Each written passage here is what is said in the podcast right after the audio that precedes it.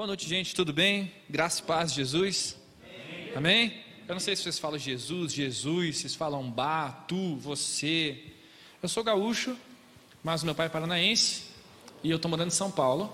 E meus amigos são do Ceará, Paraná, então eu vou falar um pouco de Bah, vou falar C, e vou falar um Zuai de vez em quando também, beleza?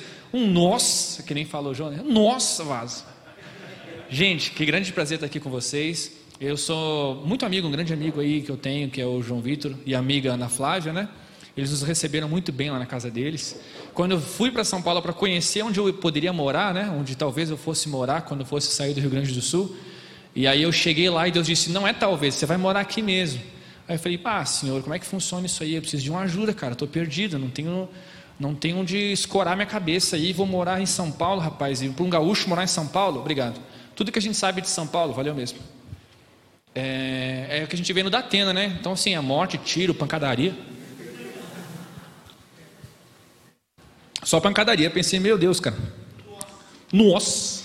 Tem que fazer assim, né? Tem que fechar. Nossa. E aí eu falei, ô João, me ajuda aí, cara. Me ajuda aí, meu. Como é que é morar aí, cara? Como é que funciona? Como é que vocês comem? O que, que vocês falam? Como é que vocês vivem?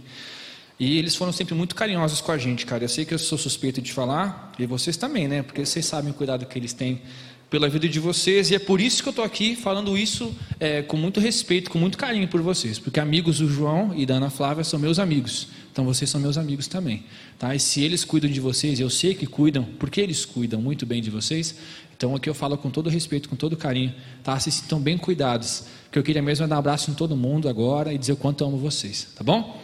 Nós vamos falar hoje sobre o quê? Quem adivinha qual é o tema de hoje? Ah, não, você viu minha pregação, não é possível, cara. Gente, o tema é o corpo de Cristo. Abram suas Bíblias, por favor, em 1 Coríntios, Coríntios, capítulo 12. 1 Coríntios, capítulo 12, nós vamos ler dos versículo 12 ao versículo 26. Quando vocês acharem aí, vocês falam amém. 1 Coríntios, capítulo 12, do versículo 12 ao 26. Mas eu vou deixar vocês procurarem aí, procure aí.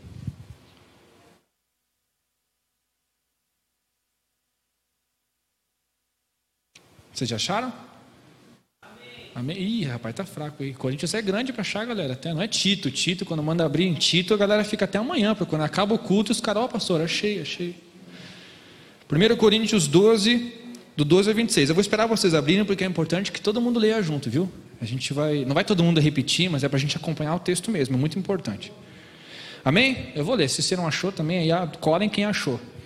Diz assim: Porque assim como o corpo é um e tem muitos membros, e todos os membros, mesmo sendo muitos, constituem um só corpo, assim também é com respeito a Cristo. Pois em um só Espírito todos nós fomos batizados em um só corpo, quer judeus, quer gregos, quer escravos, quer livres, e a todos nós foi dado beber de um só Espírito. Porque também o corpo não é um só membro, mas muitos. Se o pé disser, porque eu não sou mão, eu não sou do corpo. Nem por isso ele deixa de ser do corpo. E se o ouvido disser, porque eu não sou olho, eu também não sou do corpo. Nem por isso ele deixa de ser do corpo. Se todo o corpo fosse olho, onde estaria o ouvido? E se todo ele fosse ouvido, onde estaria o olfato? Mas Deus dispôs dos membros, colocando cada um deles no corpo como ele quis. Se todos, porém, fossem um só membro, onde estaria o corpo? O certo é que há muitos membros, mas um só corpo. Os olhos não podem dizer à mão: Não precisamos de você. E a cabeça não pode dizer aos pés: Eu não preciso de vocês. Pelo contrário, os membros do corpo que nos parecem ser os mais fracos são necessários. E os que nos parecem menos dignos no corpo, a este nós damos muito maior honra. Também, os que em nós não são decorosos, revestimos de especial honra ao passo que os nossos membros nobres não têm necessidade disso. Contudo, Deus coordenou o corpo, concedendo muito mais honra àquilo que menos tinha, para que não haja divisão no corpo, mas para que os membros cooperem com igual cuidado em favor uns dos outros.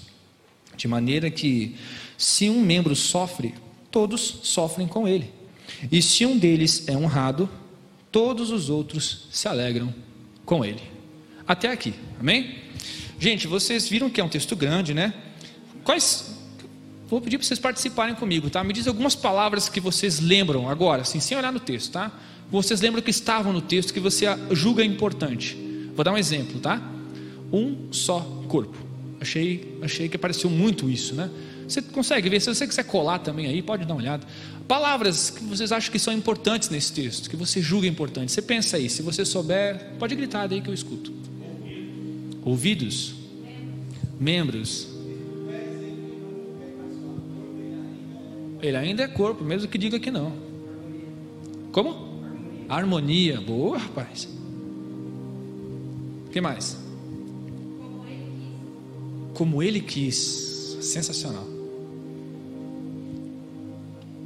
Dá para montar uma pregação só com essas palavras, né? Um só corpo, ouvidos, como ele quis. Mesmo que diga que não faz parte, faz parte. Nós compreendemos que Jesus, ele é o cabeça, porque ele é o líder, certo?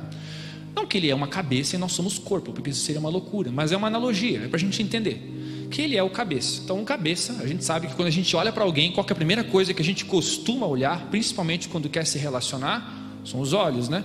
Você já experimentou? É, é, faz um teste um dia, experimenta olhar as pessoas na rua e não olhar os olhos delas e conversar com as pessoas apenas olhando o nariz de cada uma. Você vê que é uma loucura, né? Doido demais. Tenta olhar para mim agora e fica olhando só para minha garganta aqui. Eu vou falando com vocês. É muito estranho. Então a gente sempre olha para a cabeça, os nossos olhos. E quando nós focamos nos olhos, nós temos a face. Então Jesus é o cabeça da igreja, ele é a parte mais importante do corpo e a mais bonita do corpo. Só que é, os demais, as demais partes do corpo, que sendo Jesus o cabeça, com, são, são compostos em Cristo por nós, cada um de nós. Nós somos chamados os membros desse corpo. Então, nessa analogia aí, a gente vai trabalhar um pouquinho essa noite para a gente compreender o que de fato esse texto está tentando dizer para nós, tá bom? E eu vou destacar com vocês três coisas que, primeiro, só três coisas, tá? Que os membros, eles, embora possuam funções diferentes, eles compõem o mesmo corpo. Então, mesmo com funções diferentes, eles têm o mesmo propósito. A segunda coisa é que, mesmo com funções diferentes, eles possuem o mesmo valor.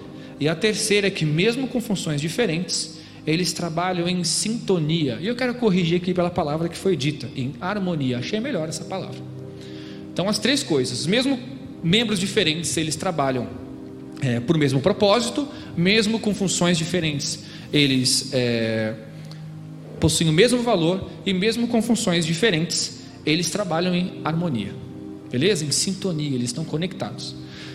Se vocês prestarem atenção comigo nos versículos 12 e 14, 12 até o 14 ali, ele vai falar sobre os membros que possuem, é, são diferentes, mas todos constituem um só corpo. O que, que a gente entende com isso? Nós sabemos que não existe só essa igreja, existem muitas igrejas. Mas para Jesus, para Deus, Ele não olha nós, cristãos, como membros de muitas igrejas, de igrejas diferentes, porque não funciona assim. Ele nos olha como filhos. Só isso, filhos. Deus nos olha como filhos, Jesus nos olha como irmãos que Ele resgatou. Se você fizer um exercício, faz um exercício, é, é um exercício muito difícil, mas pensa comigo agora. Seleciona alguém, opa, seleciona alguém, desculpe, é, do seu lado aí, alguém que você pensou aqui, e digamos que nós tenhamos, hã? é verdade. Digamos que é, nós tenhamos que escolher uma pessoa essa noite para perder a vida, tá? Nós não temos escolha, alguém vai ter que morrer aqui essa noite e nós temos que escolher alguém. Cara, é muito difícil escolher um negócio desse. Aí você pode pensar, não, não é eu, eu não quero morrer. Então já o primeiro passo é esse. O segundo é, não pode ser um amigo meu, tem que ser talvez alguém que eu não conheça, que não vai me fazer muita falta. Mas espera aí, esse que não é amigo meu pode ser amigo de alguém e para esse alguém faz muita falta. Então é muito difícil a gente pensar isso aqui. Se disser agora, alguém aqui vai morrer, e nós precisamos escolher quem é. Vocês têm 15 minutos para decidir. Gente, isso é horrível. Vai ter gente dizendo: não, não, deixa que eu vou, deixa que eu vou. Outro fala: não, mano, deixa que eu vou no teu lugar, mano. Sou teu brother e sempre foi parceria. Não, não, deixa o casanato vai. Me chamam de casanato, né? Porque ele virou aqui, molhou todo o altar aqui, ele merece. Então, é difícil demais, gente. Então, tu pensa que Pensa comigo, quando a gente olha para uma outra igreja, outros irmãos, e a gente não considera, a gente às vezes até é, humilha certas igrejas, certos outros amigos que temos. Quando digo igrejas, pensa em denominações, mas também pensa em pessoas dentro dessa igreja. Ah, eu não vou com a cara do fulano, fulano ali, eu não vou com a cara dele. Nós estamos fazendo justamente isso, nós estamos dizendo para Deus que entregou seu filho para salvar todos, dizendo: Ah, ele, se tu quiser salvar, tu salva, eu por mim não fazia nada. Para Deus não funciona assim, Ele não consegue olhar desse jeito. Deus não pode aceitar que alguém dentro da igreja dele não ame o outro que está dentro da igreja dele, porque Ele salvou todos. Então, para Deus, todos são filhos, ok? Por isso que é um só corpo. Por isso que fala que tem muitos membros, mas é um só corpo. Por isso, a primeira coisa que nós precisamos entender aqui é aquilo que nós falamos no início: membros com funções diferentes, mas todos com o mesmo propósito. A mão não tem a função do meu olho. O seu pé não tem a função do seu fígado. O pâncreas eu não sei o que faz, mas com certeza é diferente do seu intestino.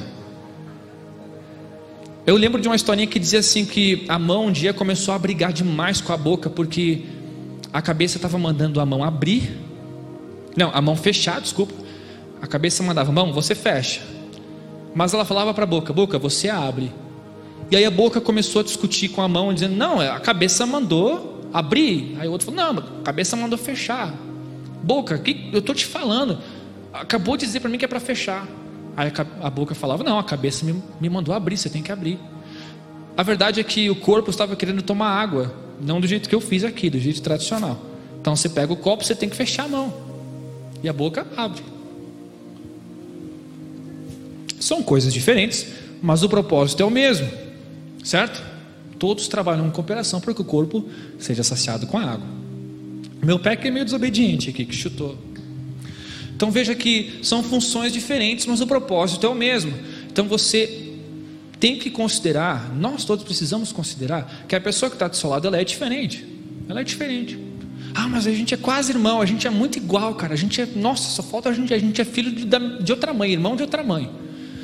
Mas é diferente, cara, é diferente. Cada um aqui é diferente do outro, tem sonhos diferentes, tem propósitos diferentes, pensa diferente. E não, isso não vai mudar, cara. Cada um é de um jeito. Isso é maravilhoso, sabia? É bom que seja assim. Porque se todo mundo for mão, como o texto diz, nós vamos ser um monstro, cara. Um monstro que fica tentando pegar tudo que tem ao redor. Que não olha, que não ouve, que não prova, que não cheira, que não sente, que não vive. Então a gente é diferente. Mas tem uma coisa que nos une, que nos torna iguais, que é o propósito. E é nessa parte que você tem que prestar atenção. Qual é o propósito desse lugar? Qual o propósito da gente estar aqui? Nós não estamos aqui para ficar colorido no escuro, embora seja muito legal. A gente está aqui porque a gente ama a Deus, amém? Você ama a Deus? Eu amo Jesus, cara, eu amo Jesus demais, cara. Não sei, não sei como ele consegue me amar. Ele me ama, então é por isso que eu amo ele. E se você ama Jesus e a gente está aqui para amar Jesus junto, então nós estamos juntos amando a Cristo, nós também nos amamos. Se esse for o propósito, que diferença vai nos separar? Se eu consigo ser amigo até de corintiano. O, o eu sou colorado, né? O Internacional e o Corinthians têm uma rivalidade tão grande quanto o Inter e Grêmio. Não tem diferença, gente. Alto, baixo, feio, bonito, fala bem, canta bem, é mais tímido, dá bons conselhos. Tem pessoas aqui que talvez não, não apareçam aqui falando tão bem e pregando, mas ao exemplo do que nosso querido Cadu falou aqui no começo, abraço para Cadu Maverick. Que, que ele disse? Que alguém procurou ele para ouvir ele, cara. Ele, não, é, não é massa isso, cara? Não é legal, cara? Pô, alguém, alguém me procurou, meu. Tu deve ter pensado assim: quem sou eu, cara, para ele vir falar comigo? Eu sou um nada, cara. Mas o cara achou, achou legal vir falar comigo, meu somos diferentes, ok? Então por que, que às vezes você quer ser igual ao outro? Porque às vezes você quer aquilo que o outro tem. Somos diferentes. E é bom a gente ser diferente. Para quem gosta de futebol aí, qual que é a posição mais importante do campo de futebol? O goleiro, é, o goleiro é bem importante. Então bota só o goleiro jogar então. Funciona? Funciona, porque o goleiro chuta que é uma meba. Depende do goleiro, né? Rogério Senna é um bom exemplo do que eu estou errado. Mas ele não joga sozinho, cara. Não tem posição mais importante no time. Tem o time, o time é importante. Bota um a menos no time de futebol, cara, e tenta jogar. pesado. Todos têm o mesmo propósito. Nós somos um time. Eu sei que parece meu coach, mas é verdade, cara. A gente é um time, né? A gente anda junto, cara. É, não é legal a gente ser um time, a gente, a gente se tornou um time ali à tarde. A gente não estava. É, eu vi isso acontecer de maneira muito legal, estava em silêncio e absorvendo através das, é, das dinâmicas que aconteciam, né? Não tinha gente ele cego tentando ser mais legal que o que estava preso, até porque eu prefiro ficar cego do que preso. E o que estava preso não estava querendo ser mais inteligente daqueles que não podiam falar, porque eles não podiam falar. Estava todo mundo tentando trabalhar para uma coisa em conjunto ali. Pá, se o cego consegue trabalhar bem, mas aquele que está é, amarrado, né, começa a achar que trabalha melhor que o cego, talvez a gente não consiga construir a ponte. E cara, a gente está aqui para construir ponte. A gente está aqui para pegar as pessoas que estão no mundo sem Deus. E quando eu digo sem Deus, eu quero que você imagine a pessoa no inferno, cara. E você não precisa imaginar a pessoa no inferno pegando fogo. Tem inferno pior, tem inferno pior do que uma mulher que casa com um desgraçado que bate nela. E ela não pode sair de lá porque se sai mata. Tem inferno pior do que uma criança que nasce sem a mãe, que a mãe abandona ela no lixo. Tem inferno pior para essa criança. E a criança que cresce assim, como é que ela pensa que funciona quando eu falo que Deus é um pai e a igreja é como uma mãe? E ele que cresce sem pai e sem mãe, como é que fica isso? E essas pessoas, Jesus não morreu por elas? Se ele nos salvou e nós somos uma droga, ele nos salvou para nos fazer algo bom. Então que a gente seja essa ponte, cara. E as nossas diferenças não vão importar mais. Amém? Dane-se a diferença, cara. A gente quer salvar essas pessoas, a gente quer amar essas pessoas. Até porque quanto mais gente tiver aqui, melhor vai ficar a gincana, melhor vai ficar as dinâmicas, ainda mais times de futebol nós vamos ter. Muitas pessoas vão vir aqui, vão agregar para nós, porque nós vamos alcançar ainda muitas pessoas. Uma das, eu vou dar um exemplo aqui que parece, parece fútil, parece besta, mas não é besta. Tá? É uma coisa muito inteligente. Sabia que quanto mais amigos nós temos, mais chances nós temos de, jogar num Play 4, num Play 5, por exemplo? Porque uma hora ou outra um amigo que a gente vai fazer vai ter um videogame, cara. É claro que a gente não faz amigos pensando nos videogames que eles podem ter, mas pode acontecer.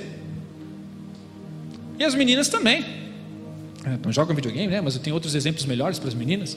Vocês, meninas, costumam fazer amizades com talvez mais facilidade que nós, porque os homens eles são tão profundos que eles fazem assim, ó. Tá aqui o meu brother aqui, né? Eu vou conhecer ele pela primeira vez. Aí geralmente eu estou aqui e ele fala: "Ô, oh, tudo bom?" Ele: "Ô, oh. ô." Aí passa passa passa 30 segundos. Chove? Aí mais 15 segundos para o cabra pensar. Não sei não, cara. Lavei o carro ontem. Aí dá um minuto o cara fala assim. Também.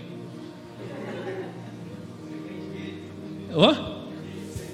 É, isso, você vende queijo? É? Que, que, que carro? Que, que carro que é o seu? Ah, meu aquele prata ali. E você? Ah, não tem um carro não. Pode crer então, minha mulher chegou ali, eu vou ir lá, minha menina está chegando aí. Não, pode crer, pode crer, a minha está esperando também. Não tá, valeu. Aí quando eles se encontram de novo, né? Pô, meu, e aí, tudo bom? Eles já são amigos, porque é assim que o homem conversa. Ele, ele chega para a mulher e fala assim: Nossa, o cara é muito legal, cara. Nossa, encontrei um cara muito gente fina. O cara falou tudo da vida dele, falou até do carro que ele tem. É ou não é assim? Aí o outro chega assim: Nossa, encontrei o cara trimassa. Ele perguntou se ia chover, o cara devia estar preocupado com o meu carro que eu lavei. As mulheres são muito mais profundas que nós nisso, né? Eu sei que sim. Que a gente é, tem pouca palavra. Eu sei que as amizades que vocês fazem, meninas, às vezes duram a vida inteira. E eu sei que são raras essas amizades, mas vamos ser sinceras: quantas coisas vocês já ganharam, vocês já aprenderam, vocês já viveram com as amigas que vocês fizeram? Eu já cansei de ver fotos das meninas que não fazem amizade e vão viajar às vezes para outro país juntas. Eu sei que parece muito filmezinho romântico da Netflix, mas acontece. Então pensem que quanto mais amizades nós fizemos, mais pessoas nós salvamos, mais Deus vai nos abençoar. Primeiro com a vida dessa pessoa, porque um, uma pessoa a mais aqui é muito melhor. E depois, porque essa pessoa vai trazer tantas coisas para nós que nada vai nos faltar. Eu vi muitas pessoas dizendo que querem que Deus abençoe, querem que Deus responda, querem que Deus enche essa igreja, querem que Deus trabalhe em nossa vida, mas esquece que Deus faz isso por meio das pessoas. Você quer ser abençoado por Deus? Você quer ter a capacidade de fazer coisas que você nunca imaginou, de ir a lugares que você nunca foi, de ser aquilo que você sonha ser. Você tem que ter pessoas ao seu redor, cara. E essas pessoas precisam enxergar em você um amigo leal, uma pessoa que, apesar de ser diferente, trabalha para o mesmo propósito. Amém? O segundo ponto, ele está entre os versículos 15 e 23. Ele vai falar que os membros eles têm funções diferentes, mas eles têm o mesmo valor. A exemplo do que foi dito ali, se o olho disser, porque eu não sou mão, eu não sou importante, não sou do corpo, a Bíblia fala, nem por isso ele deixa de ser. Então o que, que ele está dizendo aqui? Vou tentar falar isso de uma outra maneira, tá? Para vocês entenderem o que, que eu quero trabalhar aqui. Não é porque o, o olho diz, eu não sou tão bom quanto a mão, ele vai deixar de fazer parte do corpo. Porque Deus está querendo dizer que não é porque você acha que você não é bom o suficiente, que você não é bom o suficiente. Porque você vai ser bom o suficiente em nome de Jesus e acabou. Você não manda em você. Quando você se entregou para Jesus, quem manda é Ele. Se você se entregou para Jesus e quem manda é você, você não se entregou para Jesus. Quem manda é Ele. Então, se você disser, eu não tenho valor, Ele vai falar, sim, não tem, mas em mim tu tem, e ponto. Mas eu não sei fazer o que o fulano. Não importa, não é para isso que eu te chamei. Eu te chamei para fazer outra coisa. E se eu quiser que você faça a mesma coisa, eu vou treinar você, eu vou levar você até lá. São funções diferentes, mas todas com o mesmo, todas com o mesmo valor. O que, que é mais importante, o seu coração ou o seu rim? Cara, não tem como responder essa pergunta se você é inteligente, responde essa pergunta de maneira besta. Porque essa pergunta é burra, a pergunta já é burra. Como assim mais importante? O rim ou o coração? Cara, as coisas são diferentes, fazem funções diferentes, mas o corpo não vive sem isso. Cara, eu preciso do Cadu, cara. Eu preciso do Carlos. E eles precisam de mim, precisam do João, precisam da Isa. São funções diferentes, mas não é porque você acha que você não é, não é importante, que você, ah, vou faltar, ninguém vai sentir minha falta. Isso é uma mentira do inferno. Se você pensa assim, isso é coisa do diabo, você tem que tirar da sua cabeça. Como assim você não é importante, cara? Como assim? Você foi feito do quê? Foi feito de resto? Você foi feito de, de tralha, de madeira? Foi feito de papel? Você foi feito de sucata? Juntaram latinha e fizeram você? Cara, você foi feito de vida e essa vida, se você voltar, vieram dos seus pais, que vieram dos seus avós, dos seus tataravós, que estavam em Adão, que veio da boca de Deus. O que sai da boca de Deus não é lixo, gente. A pessoa que diz que não tem valor dentro da igreja, ela, primeiro, ela se desvaloriza, mas segundo, ela desvaloriza Deus, porque foi Deus quem te criou, cara. Então você é muito importante. Você faz falta. Agora, se você se cobra do jeito positivo, que é do tipo assim: ah, eu não tenho trabalhado tanto na igreja. Às vezes eu acho que eu não faço falta, porque as pessoas que estão lá se empenham tanto, eu sei que eu posso fazer melhor. Esse é o pensamento positivo, esse é o pensamento correto, é isso que Deus quer que você pense. Mas não que você ache que esse lugar não é para você. Cara, esse lugar é para você. Você tem problemas? Você está quebrado? Você sabe que você não tem futuro? Esse lugar é para você. Eu sou aqui, eu sou esse cara, meu. Você acha que eu tenho futuro? Eu não tenho futuro. Eu tenho Deus. E Deus tem o meu futuro. Então, meu futuro está em Deus. A gente canta, e eu cantava. Queimei minhas carroças, afundei os meus barcos. Para onde eu irei se eu não tenho mais para onde voltar? Eu cantava isso, ganhando um baita salário, né? Estando numa das melhores academias. E aí, quando eu precisei afundar meus, os meus poucos cavalos, era um Clio de 60 cavalos. Quando eu precisei afundar ele, cara, quando eu precisei deixar meu trabalho, quando eu precisei deixar minha academia, quando eu precisei deixar minha casinha, quando eu precisei morar numa casa que tinha. Gente, a gente tinha uma barata tão grande lá que a gente adotou ela, ela comia com a gente lá. Um dia eu cruzei com um rato tão grande na minha casa que ele evangelizou para mim, ele pregou. Quando eu precisei enterrar essas coisas, cara, é que eu disse: não, cara, eu cantava, mas eu não entendi que estava cantando. Então, assim, quando você encontra Jesus, você não tem mais nenhum tipo de construção ou base que te dê confiança do futuro em você mesmo, cara. O que, que você pode fazer para garantir o teu amanhã?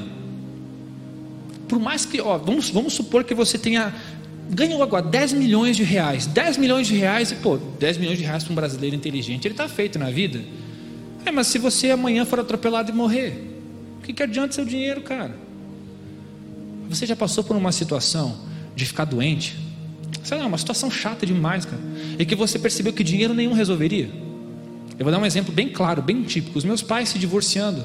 Você acha que dinheiro resolve? Que bom que não resolve, porque eu não tinha dinheiro. Não resolve, cara.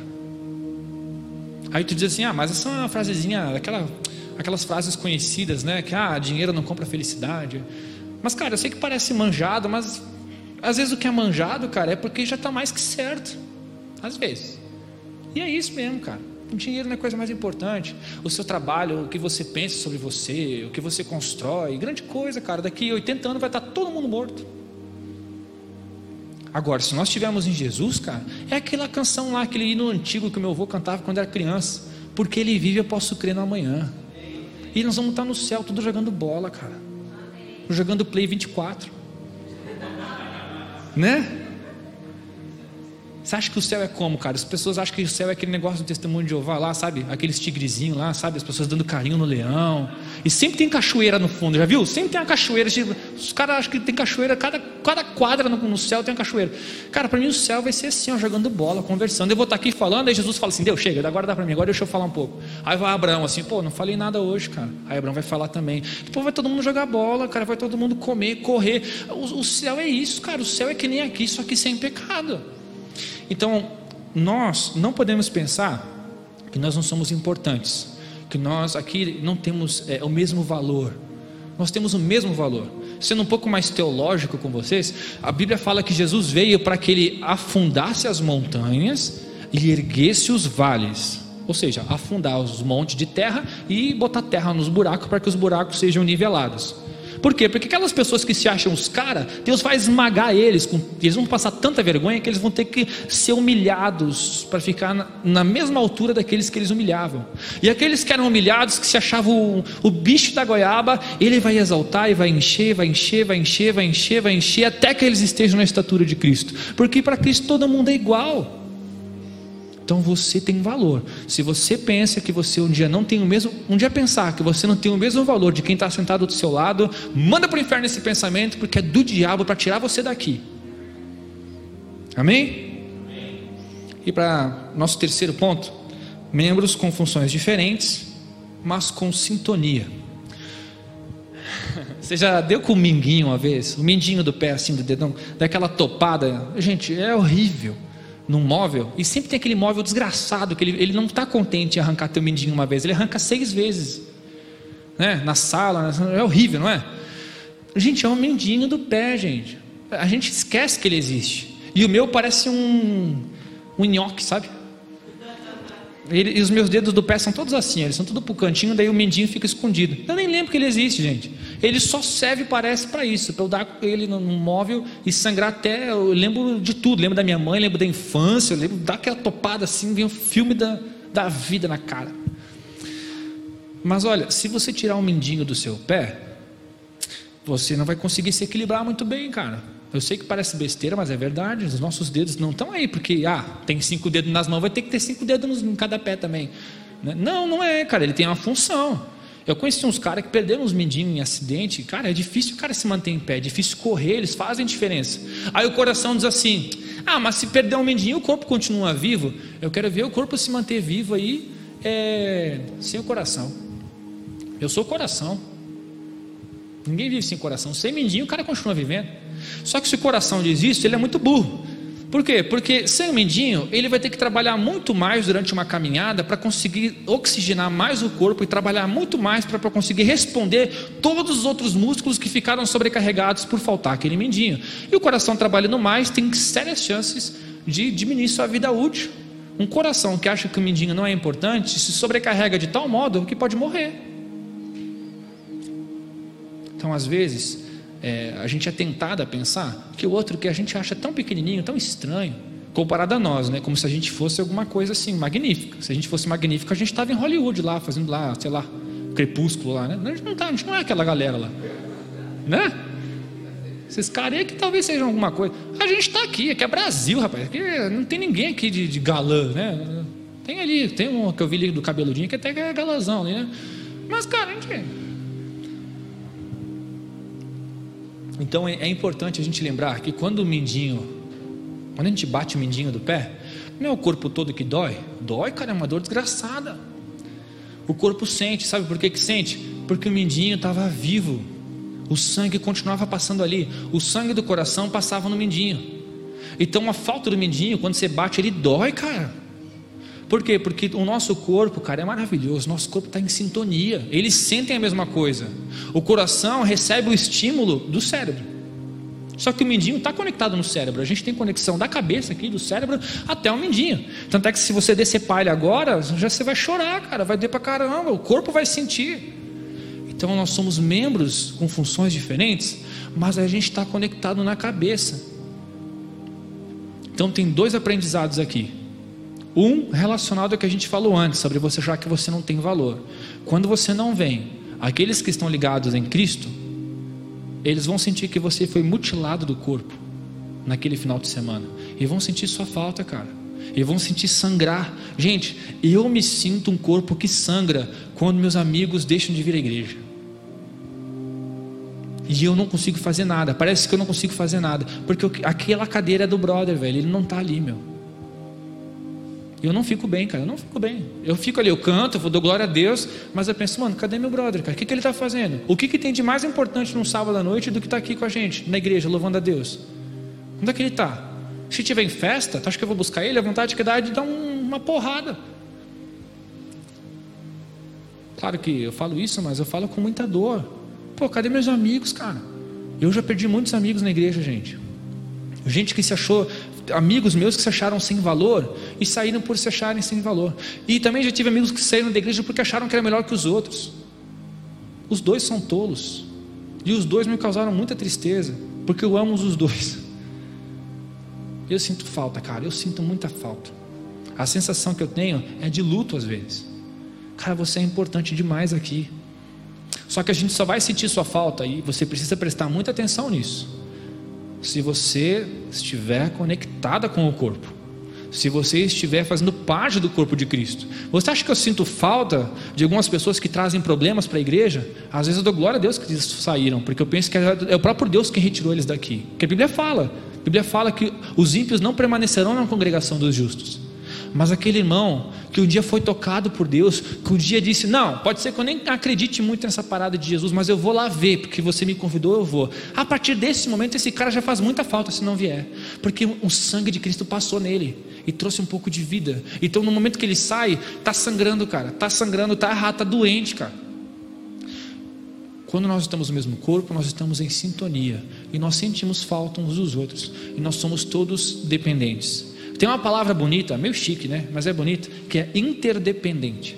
É quando a gente é dependente um do outro, de maneira recíproca, sabe? Que nem eu disse do coração e do rim. Um é dependente do outro o tempo todo, então eles são interdependentes. Todos nós somos interdependentes. Eu preciso de. Você ter uma noção, você já parou para pensar que teve alguém que se preocupou com o som? Eu nem sei quem se preocupou com o som aqui. Não sei quem se preocupou com o microfone. Eu não me preocupei se eu seria apresentado. Não me preocupei se eu viria água aqui, fiz besteira aqui. Por quê? Porque eu sei que tem gente que está cuidando de mim, cara, que está cuidando de vocês. Né? Eu fui bem recebido aqui. Eu virei, fiz pocheca aqui, pocheca é uma palavra do sul, viu? Fiz sujeira aqui no altar. aqui, ele fez assim, ó. Nossa. Mas ele foi lá limpar para mim, cara, sabe? Pô, a gente é interdependente, cara, a gente precisa um do outro. A gente não pode ser arrogante, achar que é alguma coisa que é melhor que o outro. Ah, porque eu toco melhor que ele. Ah, porque eu falo melhor. Ah, porque eu tenho mais tempo de vida. Ah, porque eu dibro mais. Não, gente, a gente é tudo igual, cara. A gente é igual. Se tem uma coisa que, que nos torna igual é que é todo mundo diferente e totalmente interdependente. Então, com essa palavra, gente, eu quero finalizar com vocês lendo o último versículo desse que a gente leu, o versículo 26. De maneira que se um membro sofre, todos sofrem com ele, e se um deles é honrado, todos os outros se alegram com ele. Você já teve aquela sensação maravilhosa de alguém da sua família conseguir uma coisa muito top e toda a família ficou feliz? Cara, eu fiquei muito feliz uma vez que meu pai ganhou um churrasco. Ganhou um sorteio de um churrasco. Porque eu sei que ele não ia comer, ele não ia comer aquilo sozinho. Ele ia comer aquilo comigo. Mas eu sei que era tanta carne que ele não ia comer comigo, ele ia convidar mais gente. Ele, a gente convidou nossos tios, meus tios, né? Irmãos dele e tal. Fizemos uma festona em casa, cara. Porque o churrasco que meu pai ganhou foi uma janta com a minha família inteira. dando risada, conversando, jogando. Era Play 2 na época. É só para situar o tempo, né? A gente marca o tempo pelas eras de videogame, né? Era o Play 2 na época. Sabe, cara, você já passou por isso? Alguém, sua mãe, por exemplo, sua mãe foi lá e conseguiu um emprego da hora, cara. A minha mãe era faxineira. Minha mãe ganhava 50 reais para lavar um apartamento. Minha mãe é professora. Quando minha mãe conseguiu o primeiro emprego de professora, ganhando um salário mínimo, para uma senhora que ganhava 50 reais por mês, como tu acha que eu fiquei? Ah, não, legal, legal. Como legal, cara, minha mãe, cara, faxineira, velho, me educou, me deu comida, me deu de comer, com o joelho ralado de, de, de azulejo, cara. Consegui um emprego, ela é professora, você está brincando comigo, cara. Ela, ela tinha sexta série quando eu tinha 12 anos. As minhas dúvidas de escola, ela tinha vergonha, porque ela não sabia responder. Às vezes era engraçado, tá? Para vocês não chorar. Falei, mãe, por que, que o, o carro tem, tem pneu na roda? Se o meu carrinho Hot Wheels aqui não tem pneu e a roda gira igual. E ela tinha sempre a mesma resposta, né? Ela sempre repetia a minha pergunta achando que estava respondendo. Ela falava assim: sim, né? Como é que vai andar sem pneu? Se anda sem pneu também, mas anda com pneu, então bota pneu. Aí eu tinha tipo seis anos, e ficava: caraca, meu, deve ser muito profundo, porque eu não entendi foi nada. Mãe, por que, que o céu é azul assim, né? Se a gente não faço ideia, todo mundo fala que é por causa do, do oxigênio. O que, que é isso? O que, que é oxigênio? Ah, o céu é azul porque o oxigênio é azul, né? Tá bom. Talvez um dia eu entenda. Tadinha, ela tentava ali, sabe, driblar aquela situação, cara. Então, quando minha mãe conseguiu ser professora, você acha que eu fiquei como, cara? Eu dei grito de alegria, meu. Hoje ela sabe que é oxigênio. Mano, se eu ver um de vocês aqui, cara, ganhando uma coisa muito boa, cara, um emprego, uma bolsa de estudo, sabe, namorando uma, uma menina ou um cara decente, sabe, que ama Deus mais do que ama você, que te puxa para as coisas certas, você acha que eu vou ficar como? Invejando você, cara. Até porque eu já sou muito bem casado. Eu vou ficar feliz, cara. Pô, que bênção, velho. Sabe o que eu quero aqui? Meu, eu quero que nesse lugar aqui saia gente que vai mudar o mundo, cara. E sabe o que você precisa para mudar o mundo? Só Jesus, cara. Mais nada, velho. Mais nada. Dinheiro, fama, seguidor de Instagram, views de TikTok, nada, velho, nada, nada, nada, nada. Isso é tudo. O Paulo fala que isso é tudo cocô, velho. Ele fala, isso tudo para mim é cocô. Sabe que ele tava, por que ele usou essa expressão? Porque são coisas que além de cheirarem mal, quando eu coloco diante de coisas boas como comida, é questão de tempo para sumir na terra.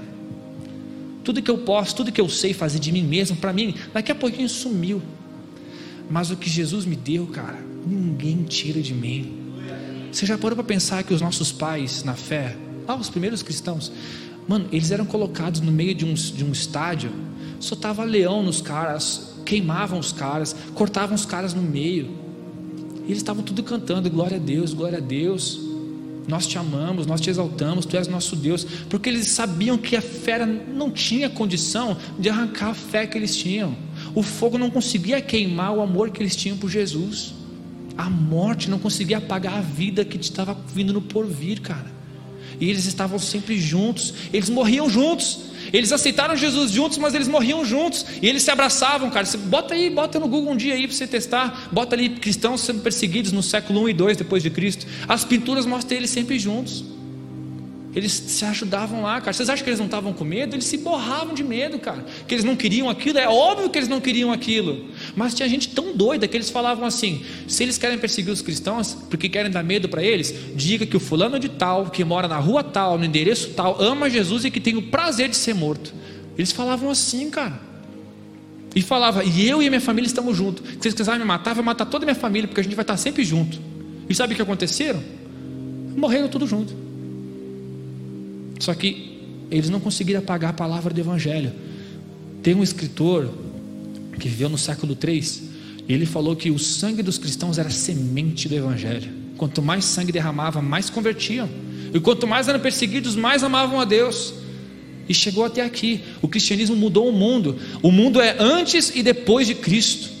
E nos alcançou até hoje, porque eles andaram juntos. Você pode querer qualquer coisa aqui nessa igreja, mas você nunca vai conseguir se você não andar junto. Diferentes, mas com o mesmo propósito. Diferentes, mas com o mesmo valor. E diferentes, mas sempre em sintonia, sempre sentindo a dor um do outro.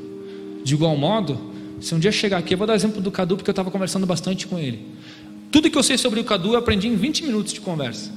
Se ele chegar para mim agora e falar assim, cara, uma pessoa da minha família acabou de falecer, você acha que eu não vou chorar? O Cadu, velho, já sou amigo do cara. Eu vou chorar com o cara, meu. Se eu vejo os, os, os caras do mundo chorando junto porque o Colorado lá perdeu a Libertadores. Ano que vem os caras vão jogar de novo, vão perder de novo. É ruim, né? Tem cara tem que ser honesto. Depois do Fernandão, nosso time só caiu. Então, assim, gente, a gente está aqui falando da coisa mais séria que existe, a coisa mais importante que existe, que é o amor de Deus, que é a palavra de Deus. E a gente não foi unido pelo mesmo time. Se é unido por um time de futebol, o time de futebol hoje existe amanhã, se os caras não pagar a conta, vão à falência. Olha o triste exemplo da portuguesa. A gente está unido por uma coisa que nunca morre. Quem nos trouxe aqui foi Jesus, cara.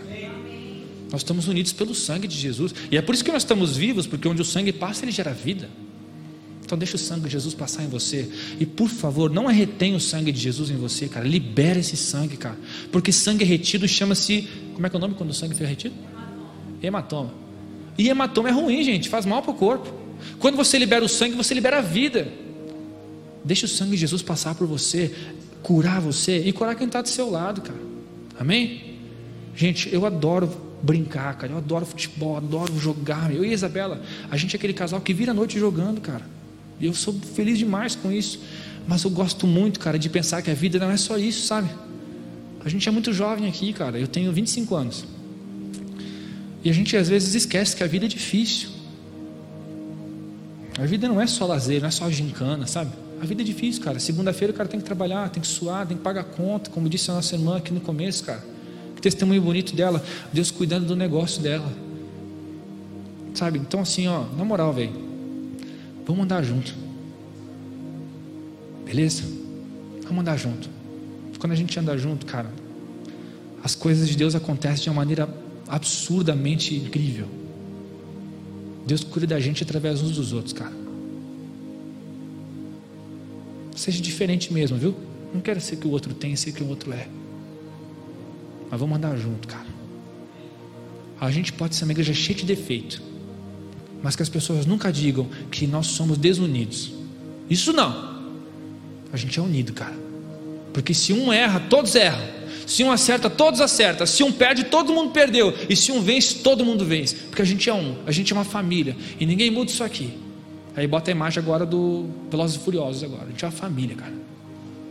Amém? A gente é uma família. Que Deus abençoe vocês. Feche seus olhos, vamos fazer uma oração aí. Oh Deus, obrigado, Pai.